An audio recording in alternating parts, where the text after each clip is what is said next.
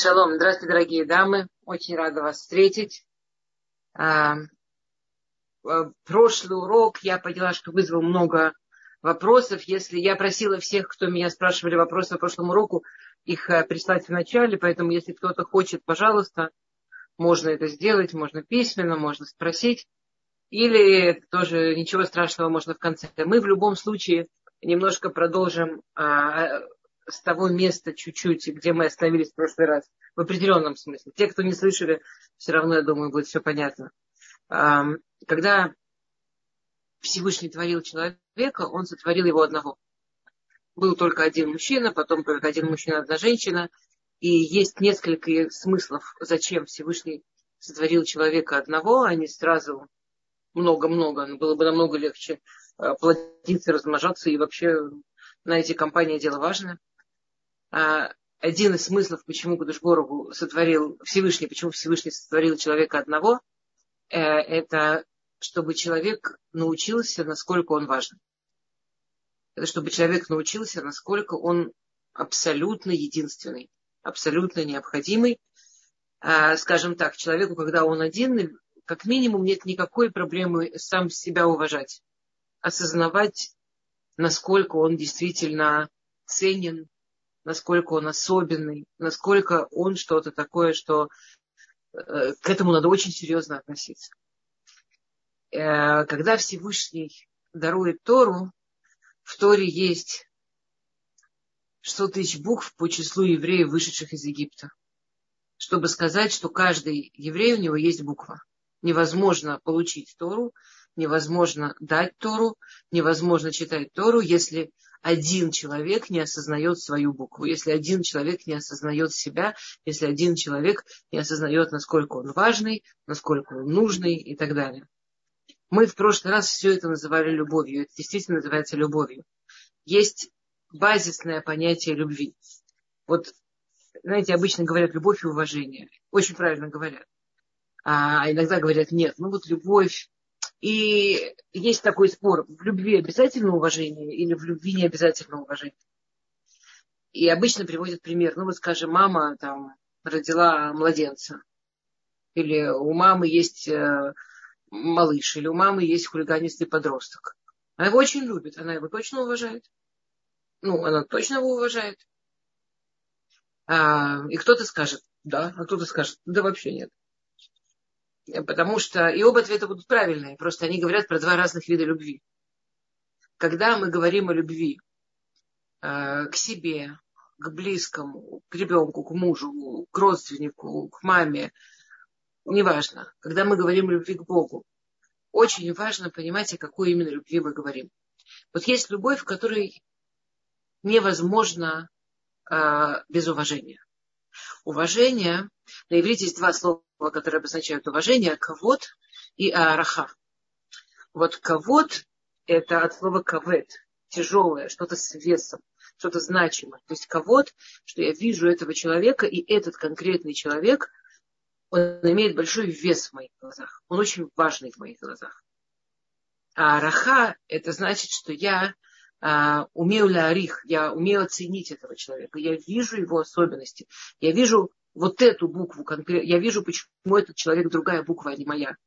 Я вижу, почему, чем он та самая другая буква в Торе, без которой Тора не целая, без которой Тору невозможно написать. Я, я это понимаю.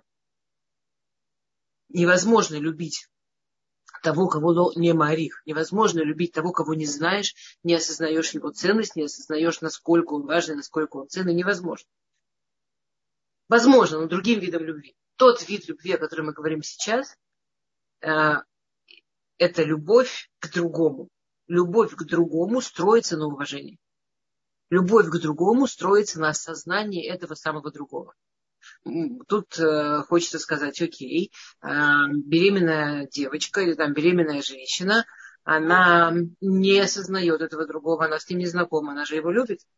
Это другой вид любви. Другой вид любви вообще никак не касается уважения. А, и это, знаете, обычно про этот вид любви шутит, что там ребенок говорит, я так люблю маму, я так люблю маму. И мама говорит, ну, такая странная себе любовь, я тебя просила не будить меня ночью в 28 раз. Я тебе объясняла, что я хочу спать. Что ж ты меня опять будешь, если ты так меня любишь? Почему ты так рыдаешь, когда я иду на работу? Ну, для меня важно пойти на работу. Ну, для, для меня важно, если ты меня любишь, почему ты так рыдаешь? Она говорит, потому что мне без тебя плохо. Я тебя люблю, мне без тебя плохо. И примерно в одно, в одно предложение такой ребенок может, и это будет совершенно нормально сказать, я люблю шоколад, я люблю э, качели, и я люблю маму. То есть есть совершенно нормальная, замечательная любовь, которая не видит второго. Которая видит только себя и свои эмоции. В ней нет ничего плохого, только нужно не путать ее с любовью к себе. Это не любовь к себе. Это просто любовь, которая строится на том, что я вижу только себя. Любовь к себе, она на самом деле интересно, что она ближе, э, мы сейчас обсудим чуть-чуть, она ближе к любови к другому. А есть любовь, которая, ну, вот такая, как шоколад. Мне это вкусно, мне это удобно. Мне, мне с этим приятно. Меня абсолютно не интересует объект любви на самом деле. Когда э, беременная девочка считает, что она любит своего будущего ребенка, она любит себя с беременностью, она любит себя с возможностью материнства, она любит вот это вот свои ощущения, она любит, что она перешла статус, она, она любит всякие штуки, которые с этим связаны. И это очень все мило и прикольно. Почему я считаю, что это не связано, не только не я, это не я считаю, то, что Хазарь говорит, да, почему это не связано с, э, на самом деле, настоящей любовью к себе? Потому что вот такому человеку будет совсем не очевидно, что он заслуживает любви, что, он, что, что его можно любить, если у него в жизни что-то невкусное, не сладкое и неудачно. Ну, вот скажем, знаете, я знакома с с людьми, которые говорят, меня Бог не любит. Меня Бог не любит. И я им говорю, ну как, ну, но мы все любимые дети Всевышнего, на что мне говорят, ну, может быть, всегда. Меня лично Бог не любит. Вы знаете мою жизнь. Вы знаете, что со мной случилось. Вы знаете, что со мной произошло. Меня Бог не любит. Я вам точно говорю. Со мной он вот так. А, то есть, имеется в виду, во-первых, что они могут ценить любовь Всевышнего, потому насколько вкусную шоколадку им выдали в жизни, насколько их жизнь такая, как они бы себе выбрали. И во-вторых, очень, опять, очень часто это происходит совсем не из... Знаете, точно так же, как я думаю, я и мы все знаем людей, у которых действительно такие испытания в жизни, такие испытания в жизни, что с, с ними, ну, я, я знаю людей, у которых такие испытания в жизни, что мне тяжело с ними разговаривать, потому что мне кажется, какой я имею право рот открывать.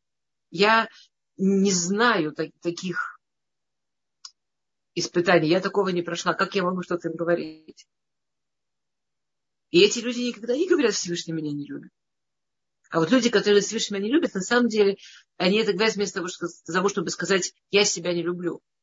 Потому что я не могу любить себя, если моя жизнь не такая, как я себе мечтал, представлял, хотел. Это, ну, это очень сложно с любовью, настоящим принятием себя, уважением к себе. Для того, чтобы уважать себя, мне нужно осознать, что во мне, как в первом человеке, такого особенного, что мир без меня никак. Не в смысле, чего я когда-нибудь добьюсь, а в смысле, вот что во мне. Чтобы любить какого-то другого человека, мне нужно осознавать, что в нем особенного, без чего мир никак чтобы любить Всевышнего, мне нужно опять и опять осознавать, кто это и что это, и, и, и, и что же он такой. Э, знаете, мы каждый год проходим по тем же праздникам, мы каждый год проходим по тем же идеям, по тем же событиям. И одно из объяснений, что э, вера Всевышнего, она растет так же, как э, растет, э, как Ритнойштейн сказала, что вера Всевышнего растет так же, как размер туфелька у ребенка. В этом году он 24 а потом 26 а потом уже 30 а потом 36 И каждый год другой размер туфелька у ребенка. Наша вера Всевышнего, если мы растем и развиваемся, она растет тоже. Наша любовь к Всевышнему, если мы его осознаем лучше, растет тоже. То же самое должно происходить со всей любовью в принципе.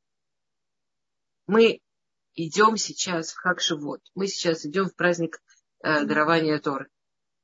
И вот э, то, тут есть, э, Мирим, тут есть вопросы. Давайте, что был вопрос, э, что с ководом, что с уважением. Мы, мы про него все время говорим. Мы сегодня объясняем уважение как, э, как араха, как видеть этого конкретного человека. Ну, я не могу уважать э, там, если женщина э, чувствует, что не уважает своего мужа, потому что в нем, нем такие, такие, такие плохие качества. Это сложно, ну, на самом деле, любая, я думаю, любая женщина понимает, что если она так, между собой и самой собой может себе сказать, я не, не могу уважать своего мужа, по-честному, это говорит о том, что она не может его любить. Ну, мне очень тяжело себе представить женщину, которая по-настоящему вот презирает мужчину и любит его, если это муж. Если вы чувствуете, что вы его любите, значит, у вас получается не, не, вот, не тем видом любви, когда я его люблю как шоколадку. Он так классно умеет меня любить, он так классно умеет меня радовать, он так классно умеет.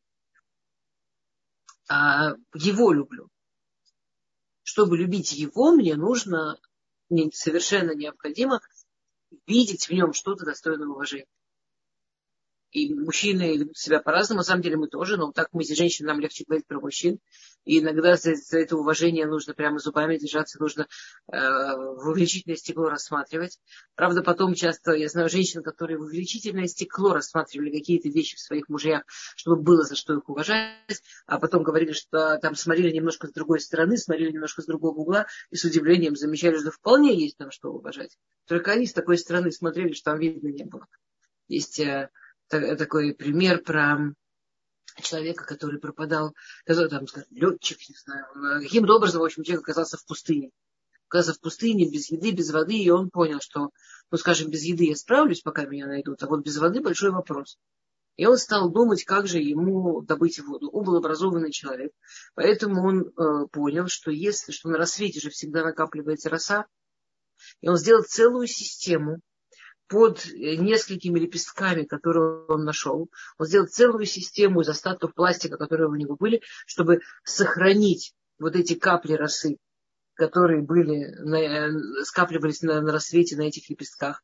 Он не позволял себе спать э, ночью, во второй половине ночи, чтобы не пропустить рассвет, чтобы не пропустить вот эти несколько капель росы, которые скопятся на лепестках. Он посвятил всего себя. Это для него было на уровне спасения жизни он посвятил всего себя вот этим вот капелькам, которые скапливаются на лепестках, чтобы не пропустить эти несколько капелек. Он так был не сосредоточен, что он не заметил, что на самом деле это была весна. И Киофиким Бенегев, и в пустыню начали стекать ручейки. И прямо за его спиной иначе появился ручеек. Но он его не видел, он был очень сосредоточен на капельках росы. А, появился второй ручеек, третий ручейки уже сносили пласты почвы этой пустыни. Он стоял по колено в воде, но он этого не замечал. Он был очень сосредоточен. Ему было важно поймать несколько росинок. То есть э, иногда то, что женщина так сильно сосредоточена, да, я понимаю, что она видит что-то хорошее, так сосредоточена на том хорошем, которое она уцепила, у меня ничего не получается отойти в сторону и посмотреть с другой стороны. Да. А, Мирим, у нас Галина руку поднимает, давайте ей, ей ответим. Да, конечно, давайте. Галина, вы можете говорить.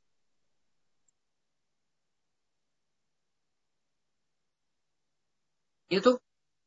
Ну, наверное, это просто приветствие. А. Здрасте, Галина. Я поняла. Я вот с этими ручками никогда не понимаю. Это человеку хочется э, что-то сказать. Рабанит Эстер, я прошу прощения, давайте предложим всем участникам вопросы в конце урока и поднимать руки, чтобы вас не, не прерывать, не отвлекать. Да, ну, может быть, прямо, знаете, иногда бывает, человек чувствует, что прямо чат. вот чат. по тексту в чат. Хорошо. Спасибо. Хорошо. Договорились. Мне, как вам удобно. Мне очень хочется сохранять хотя бы какое-то подобие живого, живого в этом всем, поэтому... Окей. Есть очень интересный э, аллахический вопрос. Прям вот аллахический. Э, вопрос такой. Э, у нас есть несколько законов относительно хупы. Например, вы знаете, что в день хупы жениху и невесте запрещено, они, они в посте, им запрещено есть и пить. Весь день до свадьбы жених и невеста не едят и не пьют. У этого есть несколько причин. Одна из причин, что э, люди иногда настолько радуются предстоящему событию, что так налопываются или еще и так э, выпивают, э, что они приходят на свадьбу по саму хупу в таком состоянии, что они не совсем сосредоточены, что именно там происходит. У них там Э, ну, знаете, всякие состояния там, у, у некоторых народов приняты там девичники, мальчичники, что невесты и женихи пребывают на свадьбу в не самом прям свеженьком состоянии. А если жених или невеста не были совершенно сосредоточены на том, что там происходит, хупа не кошерная, э, не, ну, они не женаты. Или если жених или невеста не совершенно хотят, хупа не кошерная. Или если жених и невеста не совершенно согласны. Или если жених и невеста не совсем понимают. Вот во всех этих случаях купание, ну, вопрос у засчитывается. На почве вот этих холоход, на почве вот этих правил. Очень хочется спросить такой вопрос, простой. А, наши мудрецы спрашивают такой вопрос. А, значит, мы знаем, что Пейсах это Иерусин, Пейсах это обручение между Всевышним и еврейским народом. И потом Всевышний э, выводит евреев из Египта, и они проходят такую э, дорогу знакомства и э, дорогу какого-то там соединения, и через, соответственно, наши с вами 7 недель, да, через 49 дней хупа. А, и мы знаем, что про хупу написано, ну, вот это вот, что гора Сина, это была как хупа для еврейского народа и Всевышнего. И в Торе написано, что Всевышний поднял Агарки Гигит, что Всевышний поднял гору над евреями. А есть кто понимает это по прямому, ну, напрямую, то есть, что Всевышний сделал такое чудо, что евреи стояли, вдруг гора взлетела, как крышка над, слегка, извините, пожалуйста, мышками. И Всевышний говорит, ну что, хотите принимать Тору? Ну там стоят евреи, тут гора. И Всевышний говорит, ну что, принимаем Тору или... И евреи говорят, принимаем, принимаем. Это один вариант объяснения, что значит Харки Гигит. Значит, что э, вспоминаем все наши аллахот про абсолютную добровольность, про понимание, про осознание, про желание. Да?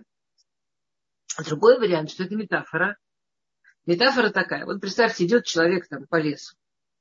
И вдруг он слышит «Помогите! Помогите!» Он бежит на крик на «Помогите!» и видит юную девушку, которая упала в какую-то там медвежью яму. И чудом выжила. И он э, вытаскивает этот ночной лес. Он какими-то вообще трудностями вытаскивает эту яму она в полной растерянности, не, не поним, вообще не понимает, где она, что она. Он ее приводит к себе домой, и он ее лечит, он ее отогревает, он ее откармливает, он ей спасает жизнь. Он приводит вообще ее в сознание. Он, он, он, он, он совершенно, вот совершенно, она ему обязана жить. И через какое-то время этот человек делает ей предложение. Он предлагает ей выйти замуж. Вот много у кого будет моральные силы отказать. Она ему всем обязана. Вот когда она ему говорит «да», это насколько «да, хочу», «да, понимаю», «да, осознаю», «да, выбираю», а насколько это «да, выбора нет». Ну, типа, что, ну, как бы, а что в такой ситуации сделаешь? Всевышний берет евреев, которые находятся в египетском рабстве, которых убивают, которых уничтожают, над которыми страшно издеваются, выводит их из Египта выводит их из Египта в совершенно а, действительной ситуации, когда у них была абсолютно возможность не выжить в этом Египте. Спасает им жизнь, вытаскивает их, дает им богатство, дает им все, вылечивает больных, все на свете. И потом говорит, ну что, будете моим народом? И они говорят, да. Вот чем это, на что это больше похоже? На горячо влюбленную женщину, которая прям очень хочет замуж за этого мужчину? Или на вот эту спасенную девушку, которой неудобно отказать спасителю? Объясняют Хазаль, что нужно понимать, что дарование Торы, Шивот, вот мы будем да, с вами буквально через четыре дня, да, сегодня у нас уже Рви, Хамиши, Шиши, Шаббат, да, через четыре дня мы с вами войдем вот в этот день, когда Всевышний соединил физический мир и источник его написания. Соединил физический мир и Тору, по которой этот мир был написан. Который Всевышний, то ради чего он вообще это все делал, сделал проговоренным, открытым, нарративным. Вот, вот это то, чего это должно. Когда Всевышний определил, что хотя первоначальная идея была, что все люди да, во времена до потопа примут Тору. Это не получилось, был выбрана, была выбрана одна группа людей, группа открытая, то есть в нее можно зайти, с другой стороны, из нее нельзя выйти, так что так, сомнительненько открытая. И почему я не могу сказать Всевышний, но когда моя душа принимала Тору, она же не понимала ничего. Может, я, моя душа, может, и не, не сильно вообще согласилась бы. Ухар пишет, если это миллионер-красавчик, э, эти миллионеры, красавчики, это все хорошо, но если это миллионер-красавчик, э, я вам больше скажу, давайте так, он миллионер, он красавчик, он действительно абсолютно хороший, он абсолютно порядочный, он абсолютно верный, все, что хотите. Единственное, что у него есть куча условий.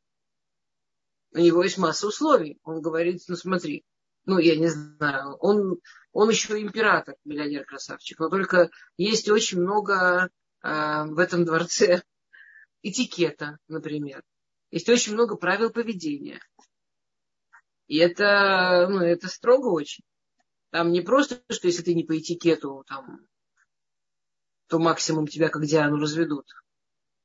А если ты не по этикету, это прямо там такие наказания, и эти наказания тебе и в этом, и в будущем в мирах. Евреи первый раз соскочили, грубо говоря, ну, плохо себя повели через 40 дней после дарования Тора. И к этому не относится как к чему-то ужасному, потому что как народ собственно, 40 дней. Очень маленький младенец, когда замуж выходили первый раз. Ну, выход из Египта. Мы, мы родились как народ во время выхода из Египта. И мы были очень юные под хупой. Нам было, даже, нам было не 40 лет и даже не 14 лет, нам было 40 дней. И когда э, такой юный человечек начинает хулиганить, к этому никто особо не относится. Объясняют наши мудрецы.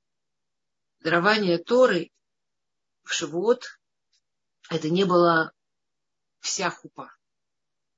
Вот если вы идете на свадьбу, хупа длится ну, не знаю, сколько, 20 минут, 15 минут, полчаса, и потом все идут танцевать, петь и, собственно, кушать. Дарование Торы было начало хупы. И вот эта хупа, она продолжается всегда. То есть каждый год, когда мы заходим в Шивот, мы опять заходим в свою личную хупу с Всевышним. Мы заходим в свою личную свадьбу с Всевышним. Мы заходим в свою личную свадьбу, в которой у нас есть возможность действительно его выбрать действительно его любить. Вот по-настоящему. Когда мы осознаем, кто он, когда мы осознаем, кто я. Помните, мы рассказывали в прошлый раз про эту девушку, которая там вышла замуж за самого-самого и пошла покупать там платье неизвестно в какой дыре, потому что на самом деле не понимала никто он, и не понимала, что именно ее выбрали. Ну, она и к себе так относилась, и к нему так относилась. Ну, и, соответственно, и одевалась. Соответственно, и готовилась каждый год у нас есть в живот возможность подойти к тому, что так же, как вера растет, как туфельки, так же любовь растет, как туфельки. Так же уважение растет, как туфельки. И это не только к Всевышнему. Если я, например, живу со своим мужем много лет, и я не вижу в нем в этом году чего-то такого о чем я не понимала, не осознавала, не подозревала в прошлом, это не значит, что в нем этого нет. Это значит, что я как тот человек в пустыне, который вцепился в капельки росы. Это значит, что я не умею оглядываться. что я не умею заново посмотреть, что я не интересуюсь, что я не пытаюсь увидеть того, кто рядом со мной по-настоящему. Меня не интересует целая книга Торы, в которой у него есть важная буква, у меня есть важная буква. Если я не вижу себя, мы входим сюда, Шивот – это Новый год. У нас есть, э, как вы знаете, несколько новых годов в еврейском календаре. Например, у нас есть Новый год деревьев в Тубишваль. У нас есть э, Новый год в Новый год. У нас есть, ну, смысле, Рошана. У нас есть, у нас э, э, Нисан, да, Рошходыш Нисан тоже Новый год. Это он Новый год для двух вещей. Да, и Новый год э, где-то исчисление месяцев. Годы исчисляются от Рошашана, которые там в, э, у нас в Тишрей. А вот э, первая Ниссана это месяцы. Первый месяц это Ниссан. То есть Новый год начинается, когда полгода уже прошло, в середине года, по месяцам. И Новый год царей. Когда опять будут цари, то царство считается от Ниссана. И, и э, Шивот это тоже Новый год. А, Новый год, который в Тишри, Рушана, это Новый год для тела. То есть а, как наше тело себя чувствует, что с ним будет, сколько у него будет денег, сколько у него будет здоровья, сколько у него будет удач, успехов. Это все записывается в Рошашана. А Шивот – это Новый год души. Какие будут достижения у души, что, что она сможет осознать, что она сможет понять, во что она сможет развиться, сколько Торы она сможет получить в этом году, сколько близости с Всевышним, сколько любви. Вот это определяется в Шивот.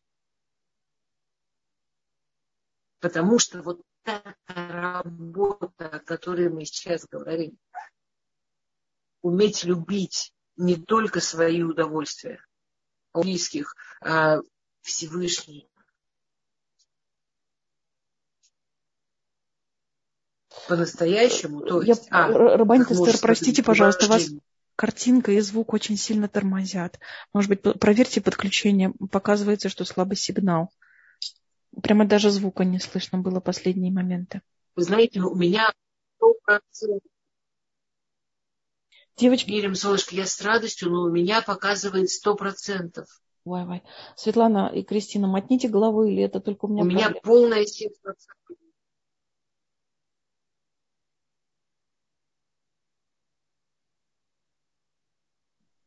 Были помехи последние несколько минут. И сейчас зависло, вообще зависло. Вот, э, вот кто-то написал, что отлично. То, девочки, я не знаю, что делать. У меня полная сетка. Я могу вырубить часть. Знаете, у меня есть интернет такой-такой. Ну, давайте я а, поэкспериментирую. Давайте я уберу один у меня вид интернета.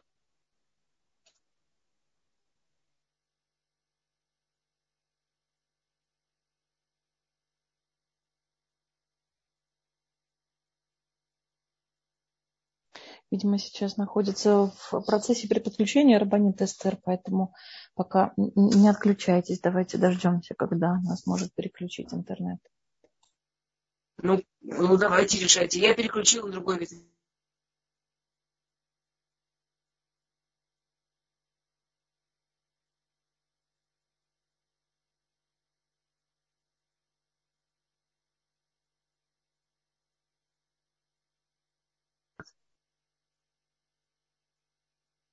Как скажете.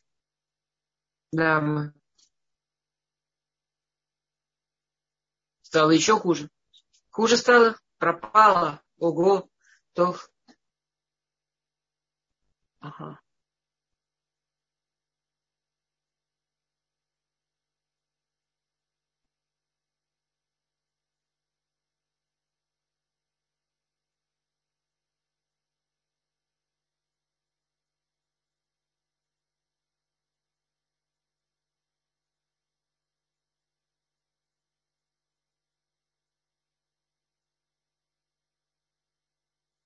Лучше, хуже, что делаем?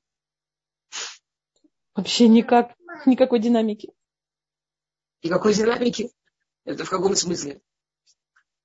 Рабанит Эстер, иногда знаете, что помогает? Просто саму, саму Wi-Fi, просто перезагрузить на телефоне. Включить и выключить Wi-Fi. Это, это обозначает, что вы снова зайдете в конференцию. Но это может помочь.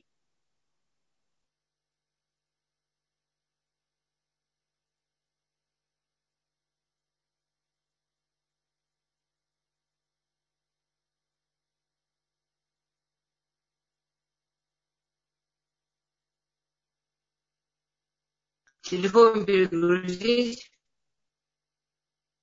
Мирим, решайте. Или я дальше буду. Мирим. Не-не-не, дорогая моя, не, не телефон перезагрузить, а просто нажмите на кнопочку Wi-Fi. Вкл и выкл. Сделала. Это Все. я уже. Давайте дальше. Давайте дальше. Давайте. Это я, ну, да, в общем, максимум, что я еще могу сделать, выключить телефон, ну, как перезагрузить телефон, если вы захотите, пожалуйста. А, то есть, каждый год мы заново подходим к нашей личной истории, с нашей личной любовью с Всевышним. В каком, в, у меня каждый год есть возможность быть не той сорокодневной младенцем, которая выходила за него замуж в 2448, а быть взрослым, который действительно идет в этот брак со своим, со своим выбором с сознанием, что происходит, с пониманием, как, с пониманием, кто вообще именно меня замуж захотел. И что именно происходит. Поэтому есть мнение, что у геров, знаете, есть спор, когда день рождения у геров. Когда день рождения человека, который принял еврейство. Есть кто считает, ну как, как биологическое было, так и день рождения. Есть кто считает, что в день Юра, потому что душа меняется. И есть кто считает, что в Шивот. Что в тот год, когда человек сделал Гиюр, Шивот. Потому что ради чего вообще человек гиюрит? Ради чего все происходило? Ради кого все происходило? И вот это вот точка про то, что мы не сидим на заборе. Есть такая страшная трагедия в наше время. Это один из ответов да, классических, почему там, в последние несколько десятков лет так увеличилось количество разводов. Почему человечество прошло длинную историю практически без разводов, и в наше время количество разводов так резко увеличилось там, за последние несколько десятков лет. И одно из объяснений, что когда люди раньше выходили замуж, и люди раньше женились, у них было абсолютное сознание, что это очень-очень серьезно. Что это вот реально, вот это мой муж, и это серьезно, это навсегда, и, и именно вот этот мужчина, с которым я буду прожить жизнь.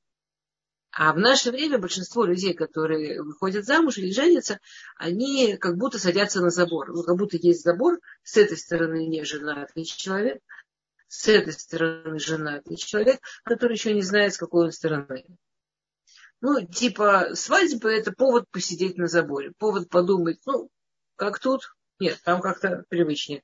А тут тоже прикольно, а тут лучше, а тут что-то обижают, я туда.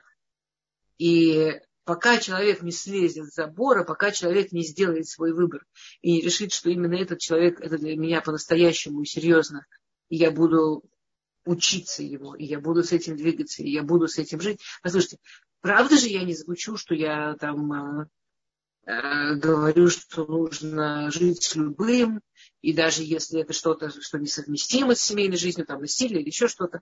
Ну, понятно, что мы не об этом. Понятно, что мы всегда здесь говорим про какие-то плюс-минус нормативные вещи. Но я также и не говорю, как, знаете, э, что очень у многих женщин есть такое хобби найти, какая именно психиатрия у ее мужа. Ну, я не про эту психиатрию. Я когда, когда мне просто мне сказали про прошлый урок, как будто у кого-то было мнение, что я как будто агитирую, там, чтобы не было. Вот вообще нет. Мы говорим про нормативную ситуацию. Но мы тоже не говорим про ситуацию, да, вот это вот, я обожаю этот спорт женский, э, дать мужу какой-нибудь диагноз и быть уверенной, что она его правильно дала, исходя непонятно из чего. Ну, я имею в виду действительно, вот реально человек, там у него какая-то сложная психиатрия, которая делает опасной жизнь. Или или у человека э, или, да, проблема с насилием. Ну, понятно, что не нужно там, мучиться. Но, но если мы говорим про все остальные, кроме вот этого маленького очень процента людей ситуации, брак начинается, когда человек делает действительно выбор. Теперь наш брак с Всевышним, он такой очень. Он нас выбрал, и он нам верен. И он действительно делает для нас все. Он нас выбрал. Наш, для того, чтобы... И он говорит, послушай, я когда над тобой эту гору повесил, или там, когда тебе предложение делал, в такой форме, что тебе было трудно отказаться, это не было в смысле женились и все. Там, может быть, даже первой ночи еще не было. Это было, что давай уже, пусть свадьба начнется, а ты давай решай а своя первая ночь со Всевышним, а вот свое ощущение любви со Всевышним, а вот свое ощущение единения со Всевышним у каждого будет, когда она, свой, сделает выбор. Выбор можно сделать только когда, где уважение есть, где осознание есть, где изучение есть. И также с ребенком. Если я говорю, что я люблю этого ребенка и чувствую, что да, я, потому что я осознаю, какие в нем есть особенности и способности, и я понимаю, что из этого может вырасти. Ну, конечно, настоящая любовь. А если я люблю этого ребенка, потому что мне кайфово быть мамой, ну, это тоже любовь, но совсем не, ну, как шоколадки. Просто это все одним словом называется, это очень путает. И когда я люблю другого, когда я люблю другого, у меня нет проблемы с тем, что ради этого другого мне нужно что-то в себе поменять. Не в... Никогда я в это не верю, никогда для меня это плохо, не дай Бог. Но, скажем, э, очень многие спрашивали по поводу там, какое там удовольствие от того, что ночью встаешь к ребенку, когда спать хочется. Но если для меня материнство что-то очень значимое и ценное. В этом, окей, оставить, главное не удовольствие, но в этом может быть ценность. Но в этом может быть ценность. Потом, конечно, еще, знаете, очень трудно. Э, э, я знаю женщин, которые для того, чтобы успокоиться или для того, чтобы получить удовольствие, э, вяжут.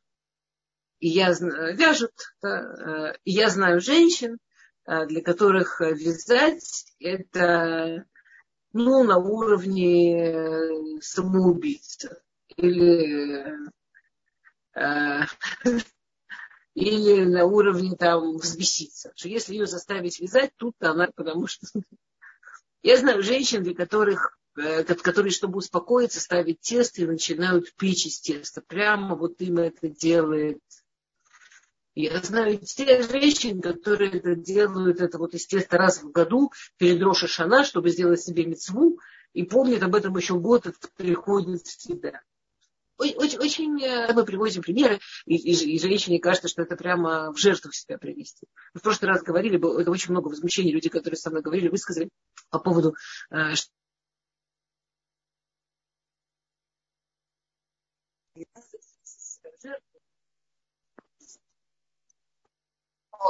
когда я люблю человека, я уважаю человека, я восхищаюсь какой-то его работой или какими-то его возможностями, и я хочу быть частью этого, и мне это интересно. Я отдаю этому там кусок своего времени, но это не жертва. Это массирут, но это не жертва. Массирут это как я, я, я, я отдаю туда часть себя, я передаю туда часть себя. Но так делается любовь в любви есть, э, когда у каждого остается его личность, и вместе у них тоже происходит некая общая личность. Любовь с Всевышним. Мы получим Безрат Ашем через четыре дня. У нас будет возможность, он нам будет давать Тору. Да, мы все время об этом говорим. Праздник называется дарование Торы. Праздник нигде не называется получение Торы. Потому что он-то Тору дарит. Насколько, насколько каждый ее получит, Насколько каждый ее примет, зависит только от нас самих. Зависит, насколько мы инструментик сделали, насколько мы сосудик сделали, насколько вообще есть куда. Насколько мы про любовь и насколько мы про близость. Столько мы сможем получить. И вот как мы подходим к дню, когда мы действительно можем получить Тору.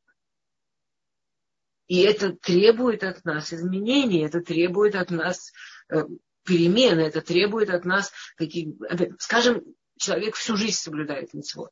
Всю жизнь соблюдает митцвот. Он все равно каждый год его вера растет, его любовь растет, его понимание того, что происходит, растет.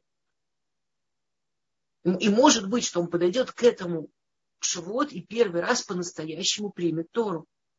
Хотя технически он соблюдает всю жизнь. Может быть. А может быть, я вам скажу историю, Автавгия рассказывал, эм, к сожалению, таких войн было уже несколько, но вот э, эту историю он рассказал после, была такая война, Милхемет Мифрац в 90 90 91 91 когда большая Алия только-только приехала, и вдруг начали скады лететь, и это было очень страшно. По тем временам прямо ужас-ужас. И фантастические чудеса здесь в Израиле происходили с этими скадами, совершенно фантастические чудеса. И очень многие люди были уверены, что все, приходит Машех, все. Вот эта война, это прямо знак, приходит Машех. Но не может быть, что вот такие чудеса и ничего. И она закончилась тоже совершенно чудесно в Пуле. И ничего. Никакого прихода Машеха, никаких больших перемен. То есть все эти сумасшедшие чудеса были и прошли, и все. И Рафтавгер говорит, что он приходит в свою Ешиву, а у него Ешива в Балтиморе, по-моему, ну, в Америке где-то. Может, я путаю где, в Америке. И, э, у него была Ишива Орсамех, как в Иерусалиме, у него там в Америке для Балай Чува, для людей, которые были нерелигиозные и вернулись к религии. И какой-то парень на уроке прямо встает и говорит, я не понимаю, ну как это могло быть? Ну он же так уже нужен Машех. И уже такие чудеса. Вот так ждали. Ну как могло быть, что Машех не пришел? Ну как? И Втангер его спрашивает, а, а ты готов встретить Машеха? Он говорит, совершенно. Я, я, я, я столько в себе поменял. Я на таком правильном пути. Я абсолютно готов встретить Машеха. Совершенно. Говорит Рафтангер. А если бы Машех пришел ровно год назад? Говорит, не дай бог. Вы бы меня видели. Где я был, что я был. Да ужас. Вообще, не надо. Это не, мне повезло, что это не в том году. Но в этом уже можно. Говорит Рафтагер, ты понимаешь, Всевышний это, это машаль, это, конечно, такая как э, метафора. Э, Всевышний, он говорит так, один раз я уже поставил евреев, что они должны были принять Тору без выбора. Больше я им этого не сделаю. Я буду ждать каждую букву в своей Торе. Я буду ждать каждую еврейскую душу. Те, кто знают, что они евреи, те, кто не знают, что они евреи. Те, кто пропали во время погромов Хмельницкого или во время всех войн, которые были те, кто родились в самых разных семьях, в самых разных местах. Я буду давать им шанс прийти самим. Я хочу, чтобы моя невеста сама ко мне пришла и сказала, я тебя люблю, я хочу эту свадьбу. Я буду тянуть столько, сколько только возможно, дать каждому его шанс. Окей, у нас 45 э, минут, да, у нас время для вопросов. Э, дамы, можно по сегодняшнему, по прошлому, про шивот, про все что угодно – мне, э, у нас сегодня... У нас сегодня нет вопросов. Я вижу Что-то там а, в, а, в Ютубе тоже нет? Секундочку, я сейчас быстренько проверяю. Секунду. Как понять, что именно этот человек для меня? Спрашивает Лана из YouTube как раз. Да. А, видели, как я прям предчувствовала? То. Здрасте, Лана в Ютубе. А, а, о, классно, тут есть несколько вопросов. Как понять, что этот человек для меня? Это, ну, во-первых, доверяйте своей интуиции. Это действительно э, непростой вопрос, потому что э, девочкам, юным девочкам из э, хороших семей говорят, что если нет, то да. Что если, если нет никаких нет, что если нет, что он там тут не то, тут не то, тут не то, то можно, да, потому что тебе родители наверняка очень по-умному его подбирали и старались, и, и, все срастется. Мы не можем, к сожалению, сказать современному взрослому человеку, если нет, нет, то да. А поэтому нам приходится говорить так. Подумайте, знаете, мы, обычно говорим так. Значит, первый шаг – это написать список. Написать список всего, что вам действительно по-настоящему важно. Второй шаг, если список уж слишком большой, посмотреть, ну, поделить там, что прям супер важно, а что хорошо бы. А, третий шаг, э, когда вам предлагают человек, когда вы с ним знакомитесь, прямо проверять по списку, насколько вас действительно эмоции никуда не уводят, а вы действительно видите, что этот человек подходит по то, что вам важно. Четвертый шаг – проверить, что у вас с ним есть химия, что он вас привлекает как мужчина, что он вам приятен физически. Э, для этого не нужно обязательно делать какие-то трагические шаги, это, или там драматические шаги. Э, это на самом деле чувствуется просто. Люди находятся рядом, и химия, она чувствуется. Э, пятый шаг – выйти замуж. И шестой шаг – порвать список. Потому что когда вы выйдете замуж если вы, не дай бог, после замужества начнете сверяться со списком, вы убедитесь, что все вообще не то и не так. Но когда вы уже вышли замуж, нужно слезть с забор и начать работать с тем, что есть. Я, я надеюсь, что я ответила. А, Тут есть вопросы про новомесячье, которое, да, вот у нас наступило вчера. А я уже тут, да, да. Я серьезно отношусь к браку, а что если жених будет из тех, кто сидит на соборе в силу современных взглядов, это по пути меняется. И, ну, конечно, мы надеемся, что это по пути меняется. И это очень зависит от воспитания, от ментальности. А, это... Ну и хорошо бы, как бы, это, понимаете, это что-то очень, очень трудно проверить, насколько глубоко там человек думает так или так, в какой семье вырос, куча всего. А, про новый месяц. А, сейчас, секундочку. Э, новый месяц у нас да, начался буквально вот, да, а, но вчера новый месяц.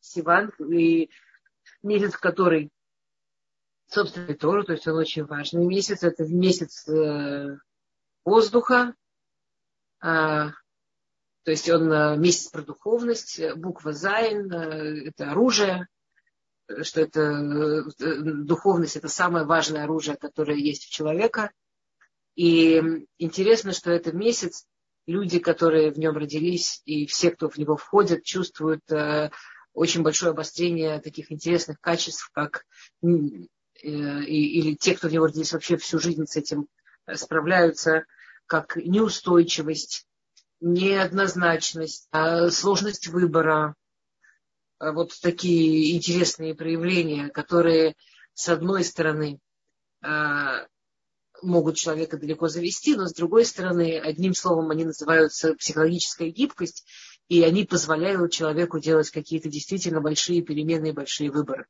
Я так, э, если останется время в конце рук, я поподробнее просто подумала, как я могу совсем в двух словах. Э, чем лучше заняться женщине в шивот? Таилим, во-первых, да, Таилим прекрасный, прекрасный выбор. А, но, в принципе, женщинам, женщина не обязана не спать ночью, конечно же. Никто не обязан не спать ночью. Не спать ночью в это обычай, а не закон, в отличие от Пейсаха, когда не спать ночью, это закон, а не обычай. А, и в Шивот женщина может учить все, что делает ей лучшее ощущение а, вот, того, что произошло на Арсенае, того, что-то происходит в этот день на самом деле. Есть женщины, которые учат Мегилатруд, очень рекомендуется тоже. Таилим великолепный выбор. А Парашат Итро, глава, которая описывает Кабалат, э, как Всевышний дает Тору. Равпинкус рассказывал, что он в юности сидел и весь живот э, проговаривал Вейиред Хашем Ильгар Синай. И спустился Всевышний на гору Синай, и он это говорил несколько часов, пока не почувствовал, что это начало быть для него живым. Я не говорю, что мы можем сидеть и несколько часов входить так в какую-то фразу Торы. Я только хотела привести пример, что в Лель-Шивот не так принципиально, что именно мы учим. Принципиально, что мы с этим чувствуем.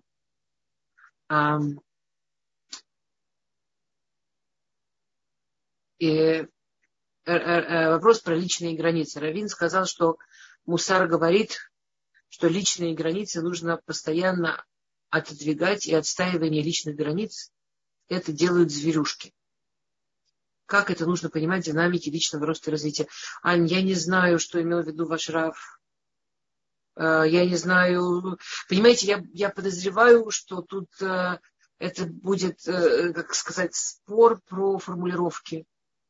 Ну, это, это, я не знаю, что ваш Раф имеет под словами личные границы. В Торе нет вот, э, прямого перевода к словам именно э, личные границы. Поэтому э, тут включается немножко кто как понимает это понятие. Э, э, в Мусаре нет прямо вот понятия личные границы, вот, вот, как, ну, вот как оно на русском или на английском, или на современном иврите. Поэтому я не знаю, что именно ваш Раф э, посчитал, что в Мусаре относится к личным границам. Я не сомневаюсь, что он говорит, э, что он знает, что он говорит, но я, у меня нет даже идеи, что он имел в виду.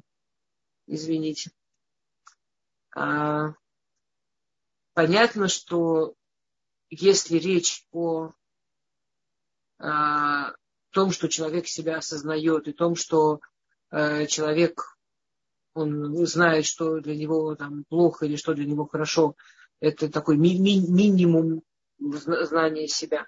Понятно, что если личные границы, это чтобы не было насилия к тебе, чтобы ты не позволял тебя унижать или обижать.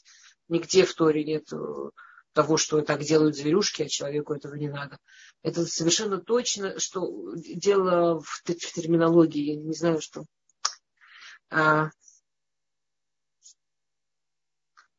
Ой, спасибо. Э, касательно критики других, как воспринимать? Э, как воспринимать, когда вас критикуют? Имеется в виду, Ань? Мы, у нас было просто несколько уроков про критику. Когда вас э, критикуют, в идеале воспринимать так, что ко мне поступает некая информация, я не обязана с ней быть согласна на 100%, даже не обязана 50%, но, возможно, у меня есть душевные силы поинтересоваться и примериться, если где хотя бы там процент чего-то полезного для меня. Потому что, возможно, я могу получить какой-то взгляд со стороны, а, который что-то мне скажет. Может быть, это что-то вообще не то, что говоривший имел в виду. Мне одна женщина сказала, что э, ее все считают ужасной авторит, как, и ужасной гордячкой, такой, которая на всех смотрит э, сверху вниз, а она э, понимает, что она со всеми ее комплексами, страхами и жуткой неуверенностью в себе, она из вот этой критики, она вообще поняла, как она выглядит в глазах других людей. А ей, а ей это казалось что вот э, да, э, ну, что она просто защищается. Аня, не просто может быть, что не вся критика правда, мы даже изначально даже не предполагаем, что вся критика правда. Но мы хотим быть такими людьми, которые готовы воспринять, воспринять что если из всей, из всей этой критики есть там, один процентик правды, а, а мы способны это воспринять. Это вот в идеале опять, и не обязательно именно так, как человек говорил, но что-то, возможно, я из этого могу выучить. То есть самое главное, что, чтобы критика не срабатывала как мне, мне больно, все против меня, все вокруг одни враги, я несчастная, я ужасная, вот какой ужасными люди выйдут, пойду зароюсь под паутинку и больше не выйду никогда. Ну, это вот, э, да, вот только не так. А, окей, Спасибо. Э, тем комплименты про урок большое спасибо, это очень приятно. А, есть что-то еще или мы сегодня так лихо? Вот здесь я не вижу больше вопросов, действительно, только спасибо. благодарность. Окей. Кристина тянет руку. Секундочку. Вот, Вы хотите вопрос? Кристина руку поднимает. Да, давайте, вы же можете включить. Ну, у меня не вопрос, я а хотела поблагодарить. Слышно меня? Нет? Я, я хотела поблагодарить о том, что наши а. уроки, они не работают, но я не то, что хот... я хотела историю рассказать, небольшую, которая как бы с применением практики, то, что вы давали. И просто вот наглядный пример. А у меня ребенок участвовал там в соревнованиях и определенных, и занял третье место. То есть он такой вообще вот молодец, умничка. Причем он болел там целый месяц, да, и все равно смог и достиг результата. Приходим мы домой, а мы еще обязательно должны носить капы, если вы знаете, на я хотела, я уже забыла, что он победил, я уже забыла вот эту радость, все это. А капы мы два часа не носили. И я вас вспоминаю, что должно быть разделять одно от другого, и не надо сочетать, ну, ругать там сейчас его или эмоции сейчас. А ну, давай одевай быстрее на зубы свои капы. И вот я вспомнила ваши слова и как бы сохранила вот этот мир. Поэтому хотела сказать спасибо большое, что это можно вообще эти знания применять. И спасибо Класс, за спасибо. обучение. Спасибо большое. Спасибо. А, если видим качества в муже, которые пугают, то, видимо, понимаем, что это не наш ребенок, и мы его не меняем и не трогаем. Елена уточняет, так ли она поняла? Я не уверена, что я поняла. Э, Лен, в каком смысле это не наш ребенок? Если мы видим мужа качества, которые пугают, э, ну, пугают, вы понимаете, да, пугают в нормативном, мы, мы не говорим про нормы, да, а, э, то мы понимаем, что он другой человек, что есть часть его, которые меня там восхищают, и которые я могу уважать и радоваться. И наверняка есть части его, с которыми мне непросто. Там у кого-то пугает, кому-то не нравится, кому-то просто это что-то там не, ну, незнакомое, там, другое, из другой ментальности. Очень классная идея не трогать его в больных местах. Смотрите, знаете, есть такое определение понятия уважения, а, что э, к водозам кому что уважение к человеку – это его место. Что человек, которого уважают, как знать, что человека уважают, что человек, которого уважают, ему дают его место. Что если я человека уважаю, я даю ему место. Не, не, не в смысле чисто физически, что если я мужа уважаю, у мужа там есть место в доме, где ему вообще там что-то делать. А в смысле, что я даю место ему, его личности. Э, то есть вот все эти чудесные жены, которые так сильно воспринимают мужа как часть себя, и как только она вышла замуж, он уже должен выглядеть, как она считает нужным, говорить, как она считает нужным, реагировать, мыть посуду, как она считает нужным. Это вот максимальное неуважение, она не дает места ему. То есть, э, и то, что вы пишете, я это понимаю как вид уважения. Не в смысле, что это не мой ребенок, а что есть какие-то места, которые я не понимаю, которые его, я их не трогаю. Опять слово пугает меня, пугает, да? Вы понимаете, это пугает интуиция, как с ней связаться для получения ответов на вопрос выбора своего будущего супруга. Какое-то чувство, химия есть, а вот в общении много шероховатости. Слушайте, мы не выходим... Послушайте, значит так. Ладно. Во-первых, интуиция, с ней надо связываться. Ей просто надо не мешать. Интуиция то, что тупо чувствует. Любая женщина чувствует. У женщины это одно из наших основных качеств. Vision, скажите, скажите, цепия. У нас интуиция она работает, мы просто можем ее заглушать из-за воспитания. Есть, э, знаете, так, такие виды воспитания, когда там античные, которые заодно выкидывают у человека ощущение, что он имеет право на интуицию. Просто расслабиться.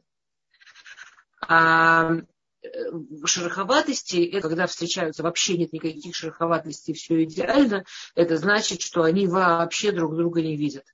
Если вы когда-то встретитесь с человеком, э, э, с которым у вас все общение будет идеально и никаких шероховатостей, это значит, что вы вообще придумали его себе на 100%, общаетесь со своей фантазией, а живого человека благополучно не замечаете. Есть период в начале э, любви, в начале связи, когда это очень легко сделать. Вот в психологии человека есть такая возможность такого симбиоза. А если вы видите шероховатости, это замечательно. Во-первых, это значит, что вы не потеряли реальный взгляд, и вы можете действительно видеть этого человека плюс-минус, хоть насколько это реально. И во-вторых, это вам дает возможность спросить себя, вот с этими шероховатостями я могу жить или нет. Шероховатости будут все равно. Как мы с вами сказали, да, там очень важный шаг разорвать бумажку, разорвать список. Шероховатости будут всегда.